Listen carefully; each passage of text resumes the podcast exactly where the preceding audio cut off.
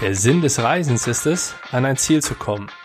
Der Sinn des Wanderns, unterwegs zu sein. Was Theodor Heuss einmal sagte, kann man auch hervorragend für Verhandlungen und die damit verbundenen Ziele abwandeln. Denn wenn du verhandeln möchtest, brauchst du Ziele. Ansonsten führst du einfach nur Gespräche. Wozu Ziele in einer Verhandlung wichtig sind und wie diese am besten aufgebaut sind und welche Gefahren dahinter stecken, das erfährst du in der heutigen Episode von Besser verhandeln, dem PM-Podcast mit Andreas Schrader.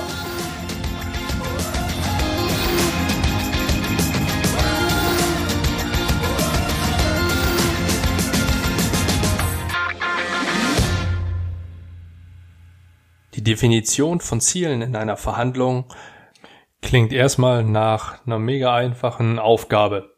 Was das Maximalziel betrifft, ist es das in der Regel auch. Aber beim Minimalziel trennt sich die Spreu vom Weizen. Nun gehen wir jedoch mal kurz der Reihe nach. Wozu brauche ich überhaupt mehrere Ziele in einer Verhandlung? Nun, du brauchst ein Maximalziel, um dir eine Obergrenze zu setzen, damit du weißt, wann hast du das Optimum erreicht wann ist Ende der Verhandlung, damit du auch mal ein Ende findest, weil es gibt Menschen, die könnten ansonsten ewig weitermachen. Das Minimalziel brauchst du ebenfalls, um dein Ziel abzustecken. Aber nach unten hin. Klingt logisch. Das ist also quasi deine Schmerzensgrenze. Alles, was drunter ist, bedeutet, dass du die Verhandlung abbrechen musst. Und genau das musst du auch im Vorfeld, wenn du diese Ziele definierst, für dich klar verdeutlichen. Wenn du unter das Minimalziel gehst, musst du die Verhandlung abbrechen. Ansonsten wird es extrem teuer. Das ist einer der kapitalsten und fatalsten Fehler, die dir in einer Verhandlung passieren können, dass du dein Minimalziel unterschreitest. Nun, wie baust du so ein Ziel in der Regel auf? Also ich gehe da jetzt nochmal ganz kurz und schnell durch. Zum einen sollten Ziele immer smart sein. Ist dir bestimmt schon mal irgendwo begegnet. Smart steht für Specific, Measurable, Achievable, Realistic and Time. Du definierst dein Ziel also, indem du dir die Frage stellst, was möchte ich erreichen? Und das sollte so detailliert wie möglich beantwortet werden, denn sonst definierst du da gerade einen Wunsch. Es muss messbar sein, am besten durch Kennzahlen, also KPIs, die dir irgendwo schon zur Verfügung stehen, damit du es wirklich auch vergleichen kannst. Achievable, da stelle ich mir häufig die Frage, wie oder wodurch möchte ich das Ziel erreichen? Und zudem sollte es noch realistisch sein. Dazu sollte ich dir noch mit auf den Weg geben, dass du dich am besten an zukunftsorientierten Werten orientierst, wenn du dieses Ziel aufsetzt. Das heißt, du schaust dir Marktentwicklung an oder die Entwicklung einer Firma, wenn du dich jetzt zum Beispiel auf eine Gehaltsverhandlung vorbereitest, denn es ist wichtig, da in die Zukunft zu schauen und nicht auf die Vergangenheit. Und last but not least, Time. Du musst es zeitlich fixieren. Es muss genau terminiert sein. Und als letzten kleinen Bonus gebe ich dir noch mit auf den Weg, ich definiere ein Ziel immer nicht nur smart, sondern P-Smart. Ich lege auch noch Wert darauf, dass die Ziele positiv definiert sind. Ich möchte immer zu etwas hin und nicht von etwas weg. Also ich möchte auch nichts vermeiden. Ich spreche nicht von Nicht-Zielen, sondern immer von den Dingen, die ich erreichen möchte. Als Beispiel, ich möchte eine Umsatzsteigerung von 25 Prozent bis zum 31.8. durch Einzelcoachings im Vergleich zum Status Quo erreichen. Das wäre ein schönes, positives, smartes Ziel. Kannst du ja mal überprüfen. Dann lass mich nochmal kurz zusammenfassen. Du weißt jetzt, wie du ein Ziel definierst, P-Smart, und du weißt, dass du ein Minimal- und ein Maximalziel brauchst, also eine Ober- und Untergrenze, um deinen Verhandlungsspielraum, deinen Korridor zu erweitern, in dem du dich dann entsprechend bewegen kannst.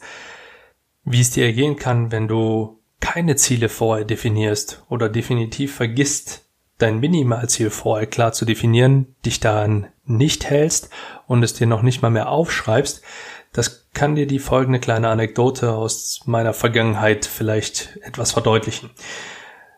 Ein Netzwerkkontakt von mir, er ist Mitte 50, Geschäftsführer von einem Handwerksunternehmen, hat wirklich schon sehr, sehr viel verhandelt und ist der festen Überzeugung, dass er weiß, wie es geht.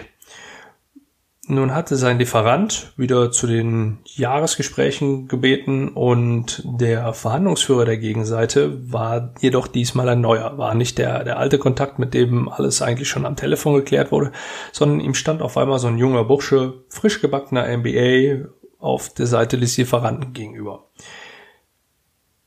Gut, der Bubi kann ihm schon nichts anhaben, war die eine Denkweise. Und die Vorbereitung auf die Verhandlungen, ja, ich weiß, was ich will, äh, ich weiß, wo ich hin muss und ich weiß auch, wann ich aufhören muss.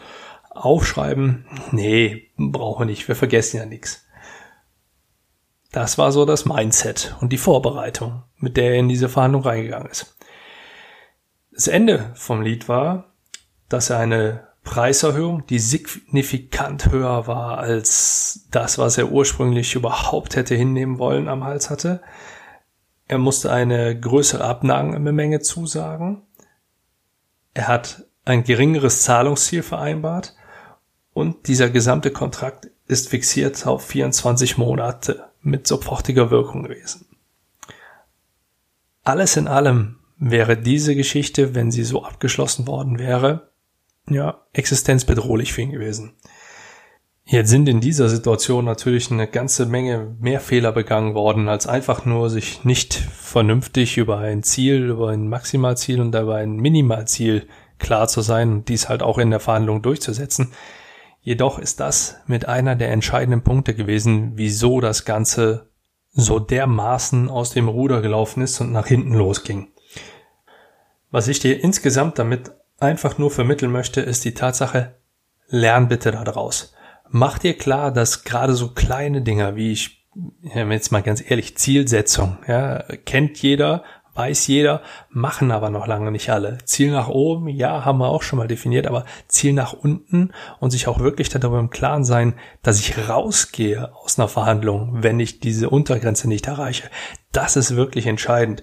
Schreib's dir auf, so gering wie es noch ist, mach's schon ruhig bei, bei kleineren Dingen. Schreib's einfach mal auf und komm einfach nur in die Übung rein, sodass du dir immer kurz klar aufschreibst, was du erreichen möchtest und wo deine Untergrenze ist. Und sobald du merkst, du gehst da drunter, musst du rausgehen und die Verhandlung abbrechen. So, das war's jetzt auch schon mit dieser Lektion und ich bin mir ziemlich sicher, dass auch diese Episode dich wieder ein kleines Stück weitergebracht hat und du in Zukunft besser verhandeln kannst.